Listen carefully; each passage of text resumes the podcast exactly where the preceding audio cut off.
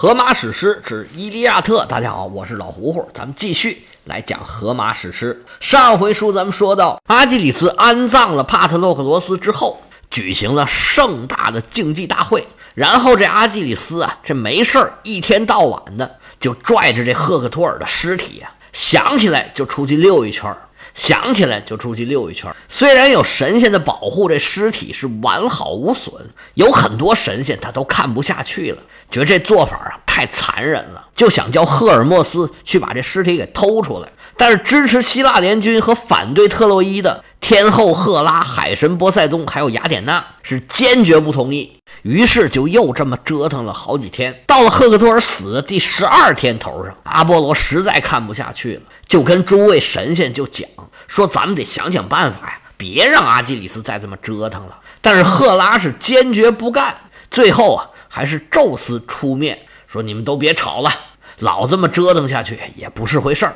我们神仙去偷尸体啊，这也不体面。这样吧，把特提斯，就是阿基里斯的母亲，给叫上来，让他去做一下阿基里斯的工作。如果阿基里斯同意了，咱们就通知普里阿摩斯，拿着钱，拿着东西过去赎他儿子的尸体。”领导这么一拍板，就最后决定了，把特提斯请上来。让他去跟阿基里斯这么一说，嘿，一切都很顺利。阿基里斯同意了。再去通知普里阿摩斯的时候，这普里阿摩斯啊是百感交集，也不知道是什么心情好了，吩咐手下人赶紧套车，在车上装了一个柳条筐，不管三七二十一啊，回到房里面。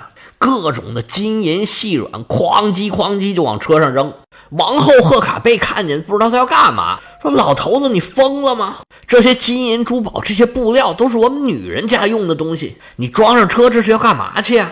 普利阿摩斯说：“我这是要找阿基里斯去赎我们的儿子。”老太太一听这话，吓得是亡魂皆冒啊！这还能行？你可千万别去啊！阿基里斯那还是个人吗？我都已经死了个儿子了，可不能再把老公给送走了。你听我一句劝，千万可别去呀！普里阿摩斯说：“那你有所不知，刚才啊，神使伊利斯给我送来了宙斯的消息，说他们天上已然是有决议了。”商量好了，阿基里斯已经同意让我们赎回自己儿子的尸体了。我这儿正准备东西呢，你一边待着去，别跟我裹乱了。我只要能见上我儿子这尸体最后一面，我这老骨头扔在那儿，我都无所谓了。老头是主意已定，这王后哪拉得住啊？普里阿摩斯进了仓库，可以说是倾囊而出，把好东西全搬出来了。原文里说，拿出十二件。绚丽的山袍，十二件单面的披蓬，十二条床毯，十二件雪白的披肩，以及同样数量的衬衣，都是十二件十二件的。然后又拿出十个塔兰铜的黄金，两个三角鼎，四口大锅，还有一个精美绝伦的酒杯。这些都是他出使色雷斯的时候，色雷斯人送给他的礼物。这回左手倒右手，都不要了，都给阿基里斯送了去。普里阿摩斯从仓库往出走，一路上看见自己家里面这些人呢，悲悲切切，说话都带着哭腔，心里这个别扭啊，对着他们就一通大骂：“滚滚滚滚滚，滚回家哭去！成天哭丧着脸，我死个儿子还要看你们这脸色吗？”其实也没什么原因，就是瞎发火，骂了这些下人还不够，马上冲着自己儿子发火了。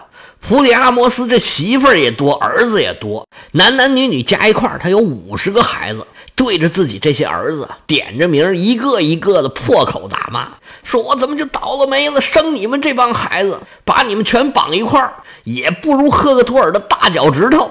我们祖先可是神仙呐，生这孩子可以说是黄鼠狼抱豆杵子，一代不如一代呀。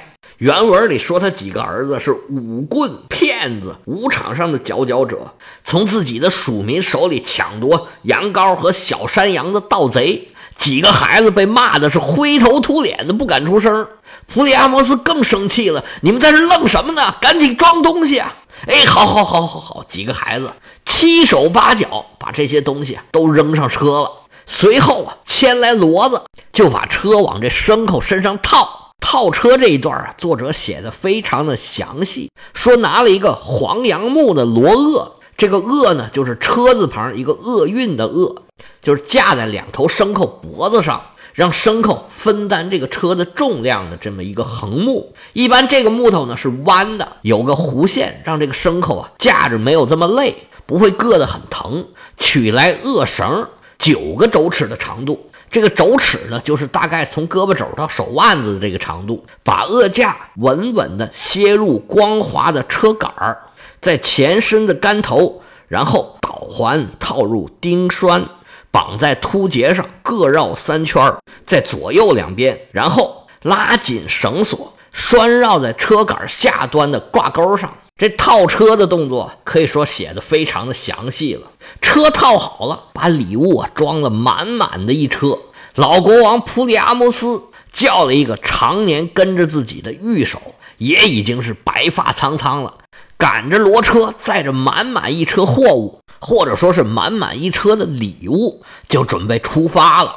这边正准备走呢，普里阿摩斯就觉得自己好像有点什么事儿没干，但是又想不起来。正在这犹豫呢，就见着王后贺卡贝端着一个金杯，里面满满的装着一杯酒，急急忙忙从门里面出来，冲着普利阿摩斯就喊：“哎呀，国王啊，咱们这事儿千万可不能忘啊！你还没祈祷呢。”普利阿摩斯一看，哎呀，就是这个事儿，多亏王后啊，真不愧是我的贤内助。王后说：“赶紧的，拿着酒杯跟宙斯啊祈祷一下你的平安。”我跟您说呀，你要求宙斯一件事儿啊，你得让他给你来一个兆头。代表宙斯的就是一老鹰。待会儿啊，你祈祷完了，如果天上出现一只雄鹰，哎，那就是没问题了，你就可以放心大胆的往前去。普里阿摩斯说：“那当然，祈祷我肯定是要祈祷的。不过呀，他给不给我老鹰，我都得去。”普里阿摩斯洗干净双手，接过酒杯。仰望青天，嘴里是念念有词，无非就是求宙斯保佑自己平安。如果答应的话呀，最好让他放一只老鹰出来。祈祷完了，把这酒往地下哗啦这么一洒，山上的宙斯啊，听的是一清二楚。嗨，这事儿本来就是他主导的，我给你吃个定心丸吧。一个老鹰啊，那没劲，我给你来俩。宙斯这念头一动。就见两个硕大的大老鹰啊，一边一个出现在特洛伊城的上空。众人抬头仰望啊，果然这是吉兆。就见两只老鹰啊，展翅翱翔，掠过特洛伊的上空。普里阿摩斯洋洋得意，王后赫卡贝这下也放了很多的心。这回普里阿摩斯吩咐手下来呀，把我的马车也给带来，我们现在啊要出发了。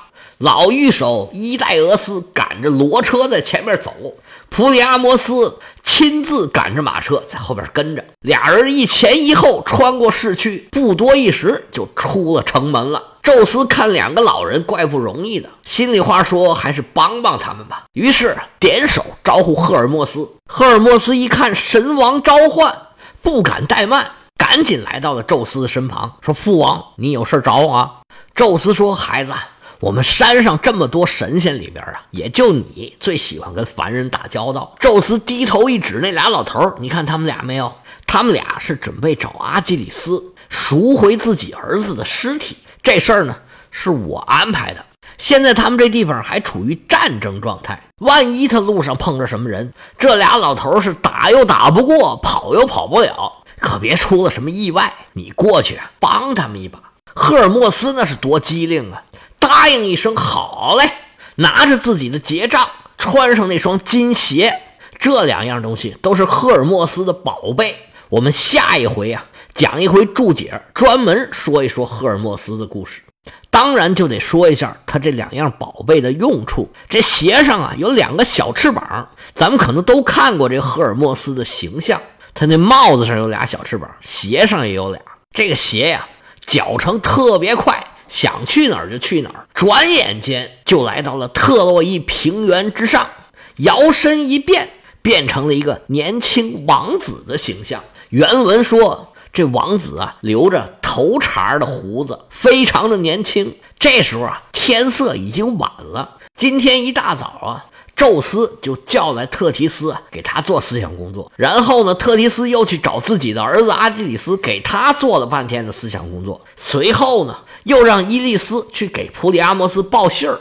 普里阿摩斯又是给家里面人做思想工作，不过他这个思想工作就比较简单粗暴了，主要是以骂自己的儿子为主，然后又是套车，又是准备东西。出来的时候啊，已然是下午了。两位老人这脚程啊，也不可能太快，所以走到半路啊，天色就慢慢的暗下来了。碰见赫尔墨斯的时候，他们走了还不到一半不过就感觉有点累了。俩老头坐下来歇一歇，接点水，印一印拉车的牲口。赫尔墨斯是不慌不忙，溜溜达达朝着老头这边走。普里阿摩斯手下赶车这位老人啊，看见远处有人，大惊失色呀。这时候要有人来抢东西，可就危险了。他就开始冲着普里阿摩斯大喊：“王爷，王爷，你看那边来人了，这是来抢我们东西的吧？咱们可怎么办呢？我们是去求情，还是赶紧跑啊？”普里阿摩斯抬起昏花老眼，一看有人过来，这别问呢，就是来抢东西的。老头吓得是手脚冰凉，半天说不出话来，心想：完喽，这东西要丢了可怎么办呢？我可怎么好啊？见了阿基里斯，我是拿什么跟他换呢？儿子，你好命苦啊！现在老爹想见你一面，可能都见不着喽。普里阿摩斯正在那胡思乱想之际，赫尔墨斯可就走到他们跟前了。一看老头这表情，嗨，这是拿我当了坏人了。行吧，我安慰安慰他们，上前跟普里阿摩斯说：“老人家，这天马上就黑了，这黑灯瞎火的，您这去哪儿啊？现在兵荒马乱的，您拉这么老多东西，你就不怕半路上有人抢你吗？”普里阿摩斯一看，哎呦，这小伙子和蔼可亲，不像是强盗的样子，算是松了一口气。对赫尔墨斯说：“呀，不瞒你说，刚才呀，我以为你就是强盗呢，我就怕你抢我。嗨，那哪能呢？您看我像强盗样吗？既然来到这儿啊，您想去哪儿，我可以帮你一把。”普里阿摩斯对赫尔墨斯就说：“呀，嗨，说来呀话长。”就把之前的事儿啊一五一十跟小伙子讲了。老人说的动情啊，恨不得要哭一鼻子。赫尔墨斯虽然也深受感动，但是办正事要紧呢。您看，您带着一车东西，好家伙，这要是给抢了去，这强盗后半辈子都吃不清、花不尽了。这样吧。我送您去阿基里斯那儿，您说好不好？普里阿摩斯一看这小伙儿半夜出现在原野上，对他是将信将疑呀。说小伙子，你哪位呀？看你长这么漂亮，穿的又这么体面，应该是个好人家的孩子。但是你这大半夜的跑到这儿来，这是要干嘛呢？赫尔墨斯一看这老人家是不相信他，那这赫尔墨斯是诈骗犯的保护神。瞎话是张嘴就来，一听老人家说这话呀，是大笑三声，说：“老人家，您这是不相信我呀？我就跟您实话实说吧。小子不才呀，是穆尔弥东人，正是阿基里斯的手下。我的父亲叫波鲁托克尔，我们家人口可不少，我上头啊还有六个哥哥，我呀是老小老疙瘩。这次出征啊，我们家是抓阄，我是最倒霉。”抓着我出来打仗，那有什么办法呀？谁让我运气不好呢？这一路过来呀，是打打杀杀，我这还算运气好，还留着一条命。还别说，您这儿子，我还真见过，他尸体呀，现在就在阿基里斯帐篷旁边呢。今天也没打仗，我是在营盘里闲坐着无聊，我出来溜达溜，这不正好碰到您了吗？把您送回去，我是刚好顺路。普里阿摩斯一听，这是碰着明白人了。哎呦，小伙子，刚才你说怎么着？你见过我儿子？他现在怎么样了？这尸体是不是都已经被砍烂了，准备喂野狗了？赫尔墨斯说：“那还真没有。他这尸体我今天还看见了，那叫音容宛在，整个尸体是完好无损，看起来就跟睡着了一样。说起来真奇怪啊。”这么多天了，不腐不烂不发臭。这阿基里斯时不时的就拖着他出去转一圈但是这尸体啊，连点皮儿都没破。您说奇不奇怪？看来啊，确实是有神灵护佑。您这儿子不能不说算是死得其所了吧？普里阿摩斯这时候是又有点难过，又有点高兴。毕竟啊，自己儿子能有一个全尸，那也是很不错的了。普里阿摩斯赶紧来到车上，拿了一个非常漂亮的银质的酒杯，递给赫尔墨斯，说：“小伙子，把这个杯子给拿上，待会儿啊，送我们去见阿基里斯，就多亏您了。小小礼物不成敬意，这事成之后啊，我还有重谢。”赫尔墨斯微微一笑，我说：“老人家，这事儿您就言重了啊。”对我来说，这是举手之劳啊！反正我都要回去的。您呢，这是试探我吧？而且呀，我要是背着阿基里斯接受您的礼物，这要是让他知道啊，就他那个脾气，我能有什么好果子吃啊？老人家，哎，您就把这收起来，就把这心放在肚子里头。有我在，保您这事儿啊能办得成。普里阿摩斯是千恩万谢。赫尔墨斯说：“那咱走吧。”普里阿摩斯爬上马车，还想赶车呢。赫尔墨斯说：“哎，老人家，我来！”拿过缰绳，轻甩马鞭，啪！大骡子大马咕咕隆隆，朝着阿基里斯的营帐就开过去了。这时候天刚擦黑，正是晚饭的时间。希腊联军正在乱哄哄、闹闹嚷嚷，准备吃饭呢。就见一骡一马两辆车，咕隆咕隆，咕隆咕隆。朝着目的地就这么往前走，说来也奇怪，不管这车走到哪儿啊，旁边这帮人呢全都睡着了。走到大门口，赫尔墨斯亲自下车，打开门栓，推开大门，引着这两辆车呀，一路前行是如入无人之境。原来是赫尔墨斯啊施展法术，把这路上这些人呢都催眠了。那自然就是无人拦阻。不多一时，普里阿摩斯眼前就出现了一座高大的营棚。这营棚啊是木头建的。阿基里斯手下的穆尔弥东人从山上砍来大段的松木，用木头围成围墙，屋顶上铺上芦苇。在这个营棚外头还有一个小院儿。这院外头啊。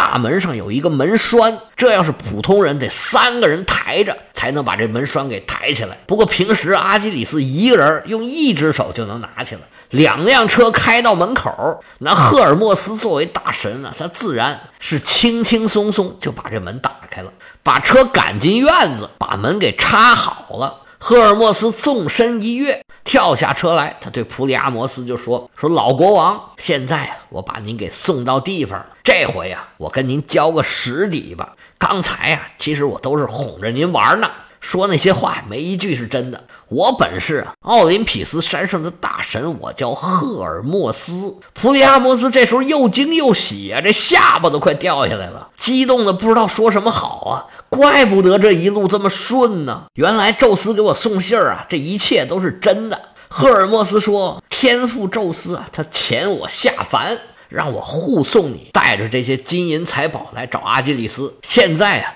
阿基里斯他就在你的眼前，你尽管去跟他实话实说。你是苦苦哀求也好，是威逼利诱也好，是以死相逼也好，还是赖着不走也好，你到底怎么样要回你儿子的尸体，那就全看你个人发挥了。我帮你啊，只能帮到这儿了。普里阿摩斯自然是对赫尔墨斯是千恩万谢呀。赫尔墨斯说：“好说好说。”说完一回头，嗖。不见了，那速度有多快呀？就留下伊戴俄斯和普里阿摩斯俩人啊，在这面面相觑。普里阿摩斯就跟自己的助手说：“你呀，在院儿看着这两辆车，看着这几头牲口，我要进去找阿基里斯，好好聊聊。我要把我儿子的尸体啊给要回来。”成与不成啊，就在此一举了。普里阿摩斯提了提神，壮了壮胆儿，迈大步走进了阿基里斯的帐篷。要知道这么一去的结果如何，